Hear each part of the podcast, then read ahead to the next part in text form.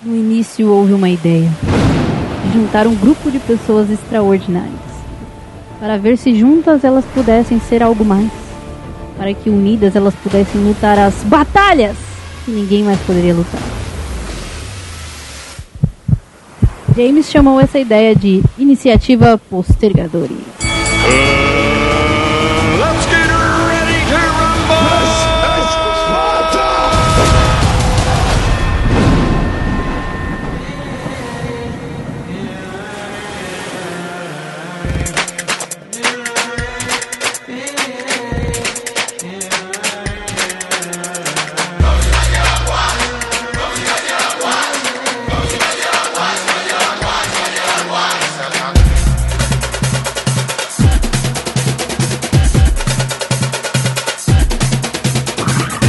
Fala galera, beleza? Eu sou o James e para estrear esse novo quadro aqui no Postergadores, está comigo hoje ele, Gusta. E aí pessoal, como vai todo mundo? Aqui é o Gusta. E tamo aí pra falar qualquer besteira, pra devagar bastante e postergar muitas coisas que a gente tem pra fazer, né? Exatamente, o Gusta acabou de resumir esse novo formato que eu tô querendo trazer aqui, que basicamente é para comprovar uma teoria. Até onde vai a digressão do ser humano?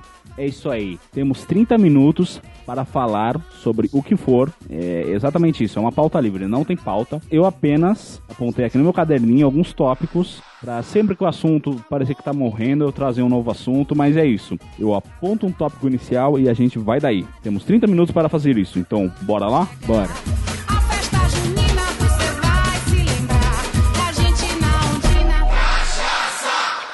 Você, Gusta, qual a melhor consoante do alfabeto? A melhor consoante do alfabeto, mano, essa me pegou. Consoante, não vale vogal. Ah, então a melhor consoante do alfabeto, mano, eu acho que é a letra K. Tá? Isso. Por que o- a letra K? Porque, mano, é a letra que a gente dá risada no Brasil. É, pode pá, é. Mas é engraçado porque até um tempo atrás ela não tava no alfabeto, né? Era tida como letra estrangeira. É, ela é tida como letra estrangeira, tanto que, assim, se for ver pra fonética lusitana, ela é inútil, né? É, o, o C já tá ali pra Porque isso, você tá né? ali pra isso, o seu próprio QU, então, cara, É, então, engraçado. Mas, assim, por você, se você fosse adaptar, se te dessem na mão a constituição lusófona da língua portuguesa, sei lá, e você pudesse mudar as regras da ortografia brasileira, você preferiria pôr tudo K no, nos lugar do QU e do seu? Como que você faria isso? Mano, eu acho que se colocasse tudo K no lugar do som que o K tem, ficaria muito louco, tá ligado? Ia ficar parecendo uma coisa meio nórdica. Imagina casa com K, ia ficar parecendo uma coisa assim de uma língua muito esquisita. Eu acho que ia ficar, à primeira vista, ia só estranho, né, pra gente que tá acostumado, mas eu acho que seria mais prático com o tempo, né, porque tiraria muitas dúvidas. É, onde eu moro em Cotia, tem um lugar que se chama Casa do Queijo, e o casa e o queijo estão com K. Maravilhoso. É, muito mais prático. Olha só, é, Olha só, Casa do Queijo. Imagina, olha que inovador. Isso é uma ideia, isso é uma ideia muito boa. Vamos ver isso aí. vamos, vamos chegar ali com a Academia Brasileira de Letras e jogar um lero, assim, sabe? Pra ter uma ideia. Mas, é, fora o K, tem alguma outra letra, assim, que... Ah, atrai? mano, fora o K, tem que ser a primeira letra do meu nome, que é a letra G, e o resto que se dane. E você tá satisfeito com a letra G na, no idioma brasileiro, português?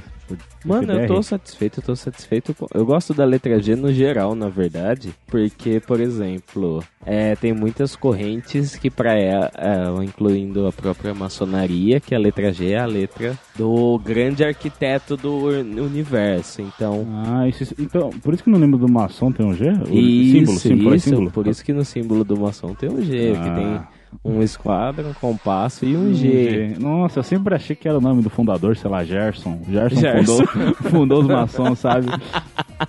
É, Gerson de Yorkshire, sei lá onde funda.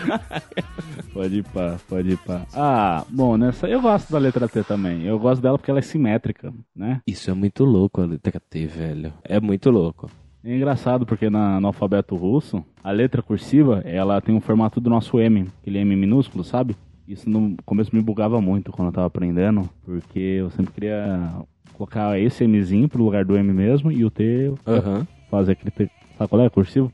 Mas hoje, eu, tem vezes que eu me confundo, eu faço o contrário, sabe? Eu coloco, toda vez que eu vou pôr um T, eu ponho um M. Então é, obrigado, língua russa, por bugar meu cérebro. Mano, é legal ver que, por exemplo, o T, na verdade, ele vem do tal grego e era uma, da, era uma letra que era muito utilizada para simbolizar a cruz no cristianismo. Antes do cristianismo, inclusive, também, que era um dos jeitos de, de meio que se referir a um processo de crucificação. Porque nem todas as cruzes eram aque- igual aquela que se tem a romana. Aquela cruz do X-Men mesmo, como que é o nome dela? Cruz do X-Men. É, que é a cruz deitada. Ela é a cruz de Judas, uma coisa assim, não é?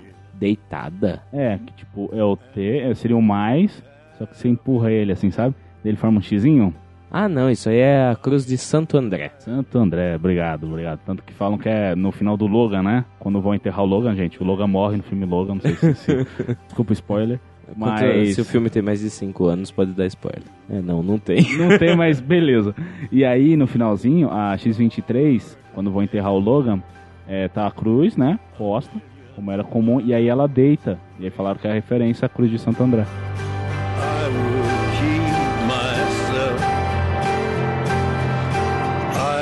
Find a way.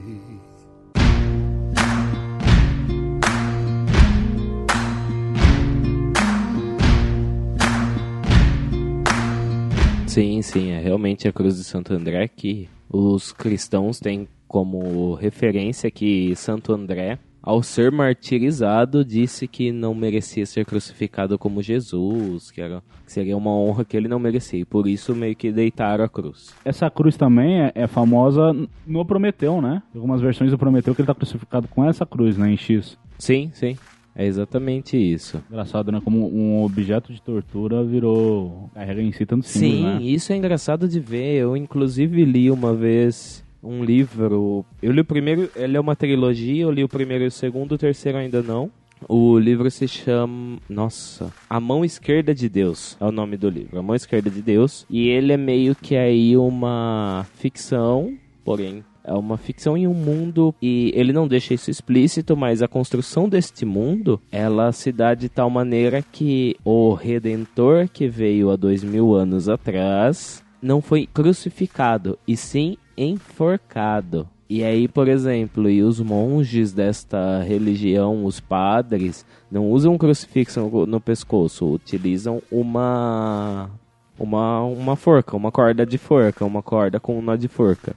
É porque é tudo meio nebuloso, na real, né? É, e esse livro ele é um cenário de que o, o personagem principal ele é tido como. Ele vem da a mão esquerda de Deus porque ele é exatamente aquilo que vai destruir a terra. Então ele é a mão esquerda, porque os cristãos acreditam que com a mão direita Deus dá bênçãos e com a mão esquerda ele castiga. É engraçado também essa concepção do, do que é certo e que é errado, focalizado pro direito pro esquerdo, né? Se a gente vê em maioria das línguas, direito é tudo que é correto, que é certo, né? Em português, direito.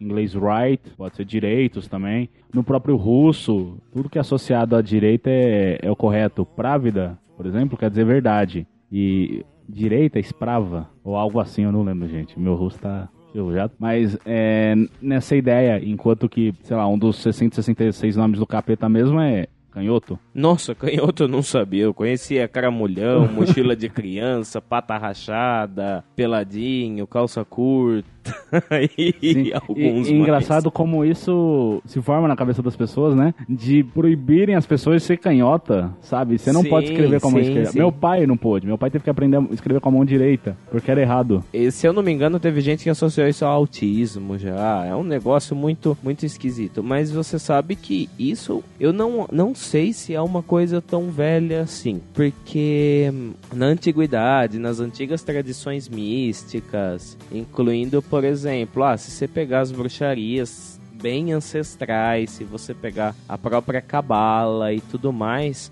a analogia que se faz com direita e esquerda é uma analogia de que sempre a direita é algo ativo e a esquerda é algo passivo. Então, por exemplo, em, até hoje em religiões espalhadas pelo mundo, como eu não vou lembrar nenhuma para citar agora, mas a mão direita, ela é dada como aquilo que você faz, como quando você quer incidir sobre alguma coisa. A esquerda é geralmente para você largar as coisas ou para você receber as coisas. Então a mão esquerda ela acaba sendo uma fonte de passividade. Ela é mais passiva enquanto a mão direita é a mão ativa. E é engraçado que isso evoluiu também com o tempo, porque hoje, se você for estudar tradições mi ah, misticismo, se você ocultismo no geral, pessoal que gosta de magia, então você vai ver, sei lá, bruxaria, wicca e tudo mais. Hoje em dia, para os canhotos, a mão ativa é a mão esquerda, que é um negócio que faz sentido, porque nem todo mundo é igual, né?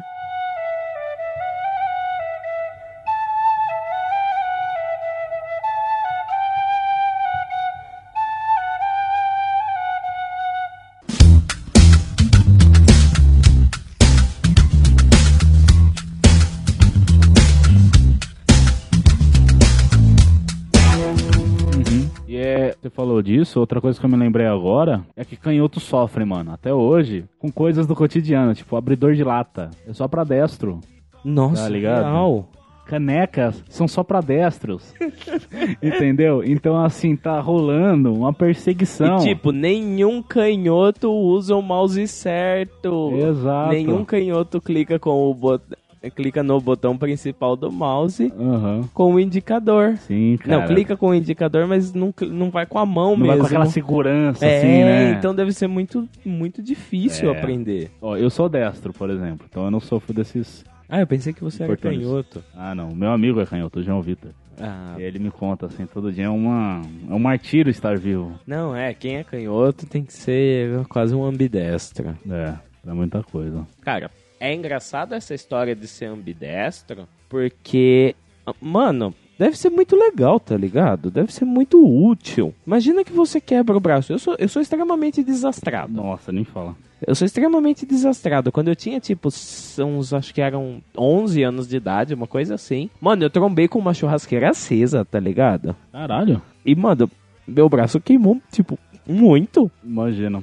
Eu também, eu sou muito, assim, eu sei fazer algumas coisas com a mão esquerda, tipo, eu tô segurando o microfone agora com a mão esquerda, mas acho que não vai muito além disso, sabe? E eu também, eu já tentei fazer algumas coisas que eu faço com a mão direita, com a mão esquerda, é muito bizarro, muito bizarro, você sabe, é como se tivesse um estranho no seu lugar fazendo as coisas, sabe? Escrever é horrível. Nossa, escrever não, eu tentei praticar, mas, sei lá, eu tô muito velho pra isso, sabe? Uma coisa que não é exatamente uma coisa ruim para os canhotos, mas, por exemplo, experimenta fazer o seguinte. Se você tem um carro automático, eu fiz isso uma vez e, gente, é perigoso, tá? Garantam que vão estar devagar. mas se você tem um Ah, carro já fiz automático, também, Já fiz isso também. pisa com o, o pé direito Aham. no freio. No freio. Cara, eu fiz isso uma vez, eu falei assim, nossa, como será que é? O meu, o meu é manual, né? Aham. Maluco, mas o carro parou na hora, mano. Você tá louco, deu uma freada brusca, quase que o de trás me acerta, mano. Mano, eu fiz eu isso fiz, também. tentei fazer isso na Raposo, cara, não tá entendendo. Não, eu fiz isso assim numa ruinha lá de matão mesmo, que foi tranquilo. Mas, é engraçado, a diferença da força que a gente põe, né? Aham. Pras coisas. Mas eu muito- me senti cumprimentando o próprio samurai naquele momento, porque. Pode tá ligado Não, por que cumprimentar o samurai? Não. Porque alguém freia e você vai pra frente. Ah, entendi, entendi. Eu tô pensando agora, peraí. Não, é com Não, pisar com o esquerdo. Não, o acelerador é o direito. Sim, mas é pisar no freio, No freio com o direito. com o direito. Foi o que a gente falou? É, foi o que eu ah, falei. Desculpa, desculpa. Você bom. pisa com o direito, que é o pé que você acelera, no esquerdo. Sim, sim. No, no freio. Tô bem loucão aqui. É, é, porque o esquerdo tá acostumado a ir até lá no fundo por causa da embreagem. Isso. É, é isso E aí. também, não, é a questão de que o esquerdo é mais sensível por causa do próprio freio, que o freio ele tem uma sensibilidade maior. Qualquer coisa ele aciona, ele não é igual ao acelerador. É, bom, já estamos entrando aqui umas... Um assunto totalmente aleatório Nossa, aqui. mas essa é a pauta, então é, vamos lá. É, porque o acelerador, ele tem um, um esquema que ele tá acompanhando a marcha, não é? Conforme a marcha, ele acelera mais, acelera... Não sei, enfim. Não, ele tem uma aceleração constante, só que conforme a marcha ela só troca a catraca. É, é, é, é o princípio da marcha de bicicleta que você vê funcionar. Só que é lógico que a catraca é mais robusta, né? Ou eu não sei se eu tô falando bosta, mas o que me explicaram É, foi porque isso. Tem marcha, tem marcha pesada e marcha leve, né? A gente sai em marcha leve. A marcha pesada você. Pra quanto mais rápido você tá. Não. A pesada é pra sair. A primeira é muito mais forte do que a quinta. Ah, tá. Porque a pesada ela tem que ter um arranque muito grande, tem que ter. É torque que fala, né? Ela tem que ter o torque. Dois especialistas de porra nenhuma, vai, vamos lá. Vai ser- é pra saber que a Fulvestre não seleciona. É. não, não, mas eu acho justo. Tanta gente falando merda aí, vamos passar um pouco de informação. Tem que ter um arranque maior. Então ele precisa ser mais potente para tirar o carro. Aí as marchas maiores, elas são que você não precisa manter uma rotatividade grande no carro, então você diminui a rotatividade só para manter velocidade. Entendi. Ó, Telecurso 2000 aqui, pessoal. Telecurso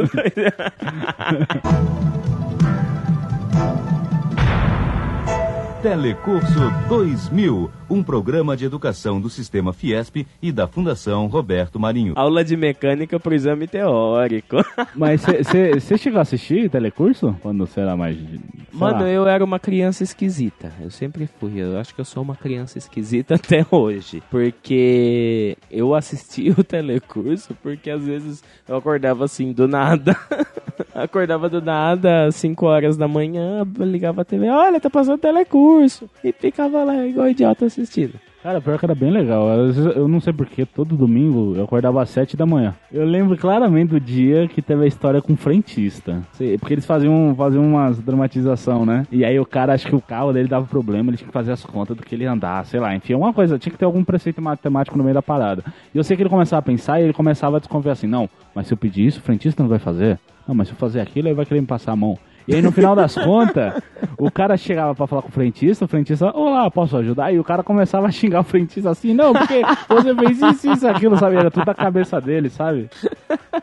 Era isso ou ver Siga Bem Caminhoneiro? Mano, mas Siga Bem Caminhoneiro era maravilhoso. Meu avô foi caminhoneiro a vida inteira e meu pai foi caminhoneiro um tempo também. E, cara, e se, se eu ver Siga Bem Caminhoneiro até hoje, fica aquele apertinho no coração. Eu acho que assim. tem, mas eles mudaram o nome, alguma parada assim, acho que é só Siga Bem, não, não lembro, eu sei que mudou alguma, alguma coisa assim, sabe? Ah, eu tô ligado. Você sabe que eu nunca assisti muita TV de sábado? Eu, acho que nos últimos. Eu tenho 23, nos últimos 20 anos eu não devo saber. Não, 20 anos não, exagero, mas. Acho que desde 2006 eu não sei o que passa na televisão de sábado. Sério? Caraca. Porque foi quando eu comecei no escotismo. A atividade sempre foi de sábado à tarde. Então, pra mim, mano, de sábado não passa coisa nenhuma na TV. De sábado a TV fica lá parada. Ó, você não tá perdendo nada na real, velho. Porque aquele programa. Não, sem aquele programa Caldeirão do Hulk, só por Deus, velho.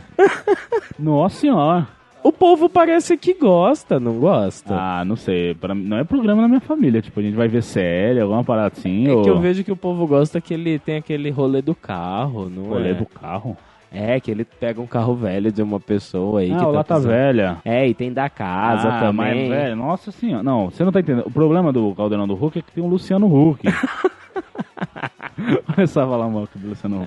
Não, mas sério, é, mano, eu tá. Próximo candidato à presidência, viu? é, ele já quase foi esse ano, ano já, passado. já sim. Mano, ele é muito falso com as pessoas, ele é falso demais. Ele quer passar uma humildade que ele não tem, tá ligado? E aí, pra pessoa conseguir o carro reformado, tem que se humilhar lá na frente, sabe? Eu fui ver dessa semana, era uma família de uma moça que vendia esponja. E aí ela, eu não vi o- a conclusão, mas eu sei que, tipo, a mulher tava muito incomodada de estar lá na frente, ter que se apresentar e tudo mais. Era uma senhora de idade, sabe? E o Nossa. Luciano ficava fazendo as perguntas pra ela, ela, tipo, tava muito nervosa com tudo, sabe? E aí as filhas tiveram que responder. Eles fizeram um comercial das esponjas dela, que foi tipo ridículo, sabe? Eu não gostaria que fizesse esse tipo de coisa comigo, sabe? Tipo, eu tenho meu carro, ele tá precisando da reforma dele. Não reclamaria se o Luciano Huck fosse lá em casa e reformasse meu carro. Mas assim, amigo, eu não vou me apresentar lá não. Obrigado aí pelas Mas reformas. não precisa de esculacha, né? É, então, exato, nossa.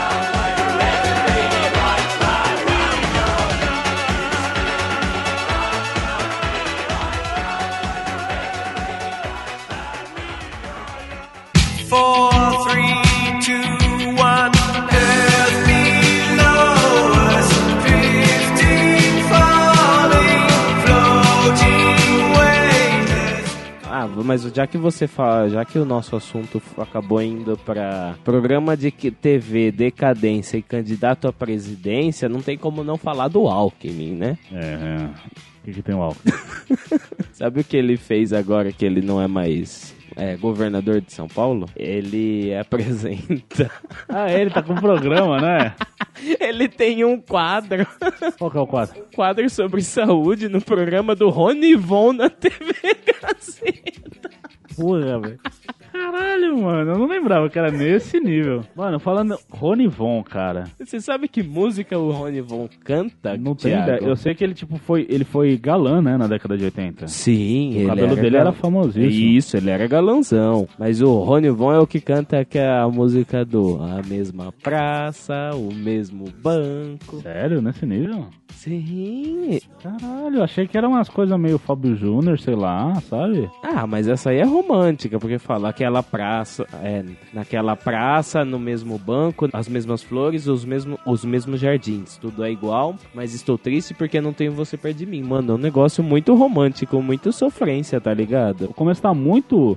Abertura da Praça é Nossa. É o tema da Praça é Nossa. Nossa, mas eu entendi como uma coisa meio. achada, sei lá, sabe? Aham. Bom, acabou se tornando, né? Porque a abertura da Praça é Nossa. A abertura da Praça é Nossa é complicado, viu? Não, mas de modo geral. Pera aí, ou é de domingo? Aquele do. A grande. Não é a grande família, como que é? Que. Nossa, não sei, não lembro nem o nome do apresentador. Ó, ó, tá, tá bonito hoje, hein? Eu vou falar aqui, eu não sei nada. É. Que o cara chama duas famílias de famosos pra ficar fazendo gincanas. Não sei se chegou a ver alguma coisa. Não, acho que eu não assisto TV de domingo também. Então, não sei se é de domingo ou se é de sábado. Eu acho que é de sábado, porque é depois do Luciano. Enfim, você não tá perdendo nada de sábado, sério. Vai pro seu Netflix, vai- ou então vai se aventurar nas florestas amazônicas, na Mata Atlântica, que é a Mata Atlântica. Ele não vai tão longe, gente, calma. Porque Você é escoteiro, né? Eu sou escoteiro. Fala um pouco aí sobre o escotismo. Bom, eu acho que um bom, uma boa introdução sobre o escotismo sempre é a formal, só para contrapor tudo aquilo que as pessoas têm como estereótipo de escoteiro. Para começar, não, nós não vendemos biscoitos. Mas se bem que eu acho que seria maravilhoso se a gente vendesse, porque o marketing inteiro, o marketing todo tá feito, a gente não precisa trabalhar isso. Então, olha só a União dos Escoteiros do Brasil.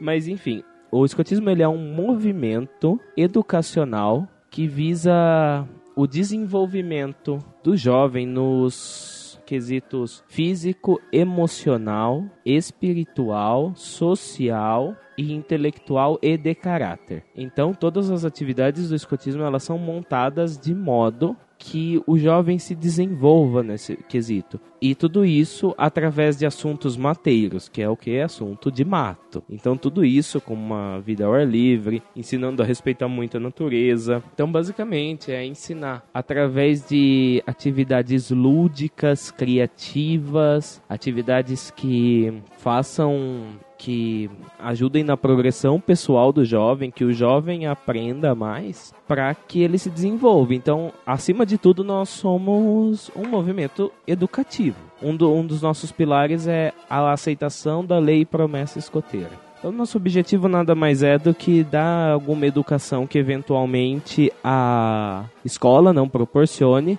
Porém, nós não podemos passar por cima da família. É muito divertido. Eu, meus melhores amigos da vida foram feitos em- no movimento escoteiro. E pra quem se interessou aí com o seu, Meu jabazinho seu jabazinho, é, como que faz pra poder ingressar? Ó, para poder ingressar, ó, você pode ser para os jovens, pode ser para qualquer idade, a partir dos seis anos e meio já pode procurar um grupo escoteiro. Você encontra no site da, da diretoria regional, que é aqui do estado de São Paulo inteiro, que é www.escoteirosSP.com.br ou na página Escoteiros SP ou na página da Nacional que eles têm um cadastro de grupos escoteiros. Tem algum custo pra poder participar? Ou...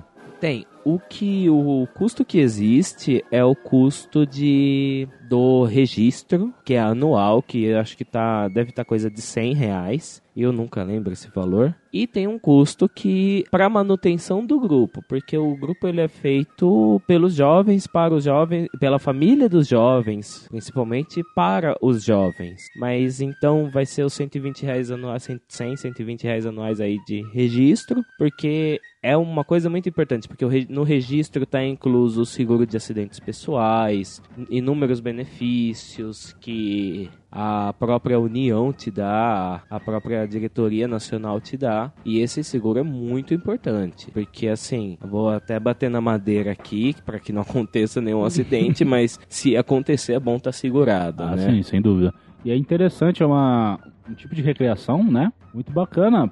A maioria das pessoas está acostumada a ficar trancada dentro de casa. Ou... Sim, sim, gente. Vamos sair, vamos pro ar livre, vamos aprender as coisas, porque, cara, a vida, querendo ou não, ela não acontece numa tela. Por mais que seja legal, ainda mais hoje, ou fácil, ainda mais hoje com internet, mil canais de streaming, YouTube, ou até mesmo podcasts, você, né, tá exposto a inúmeras informações. Uma coisa é você ver e outra coisa é você sentir, você tá lá, sim, sim. perceber. Tanto que esse é um dos nossos pilares do método, do chamado método escoteiro. Um deles eu já falei, que é a aceitação da lei e promessa escoteira, e o outro é o aprender fazendo. O aprender fazendo ele é muito importante porque, apesar de que nós tenhamos coisas teóricas, nós temos que aprender na prática. O mundo funciona na prática, a vida acontece na prática.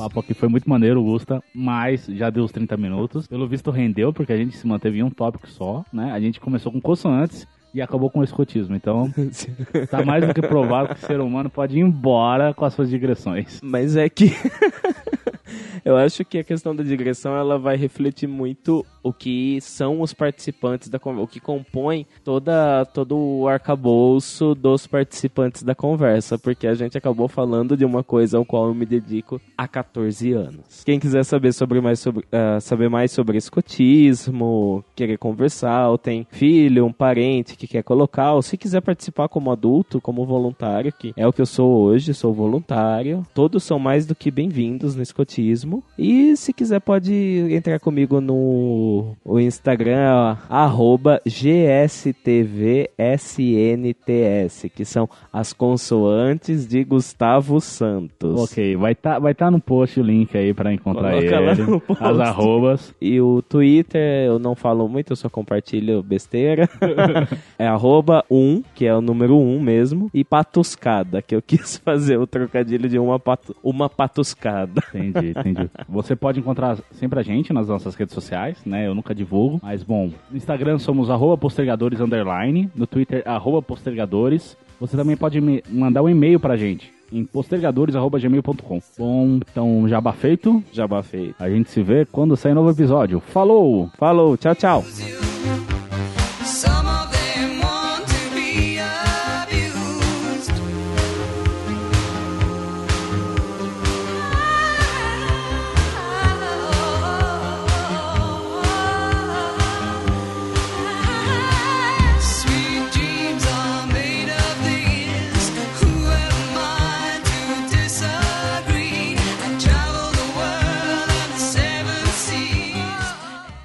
Às vezes fica algumas besteirinhas no começo assim, fala algumas groselhas. O, Du- o Lucas fez uma ASMR com a barba dele, pra você ter noção. O quê? Cara, ASMR. A galera faz uns barulhos assim e ele começou a esfregar o microfone na barba, assim, sabe? Meu, nem dá pra fazer. Bom, enfim. Será que dá aqui? Foi, foi. Tá, bom, vamos. 嗯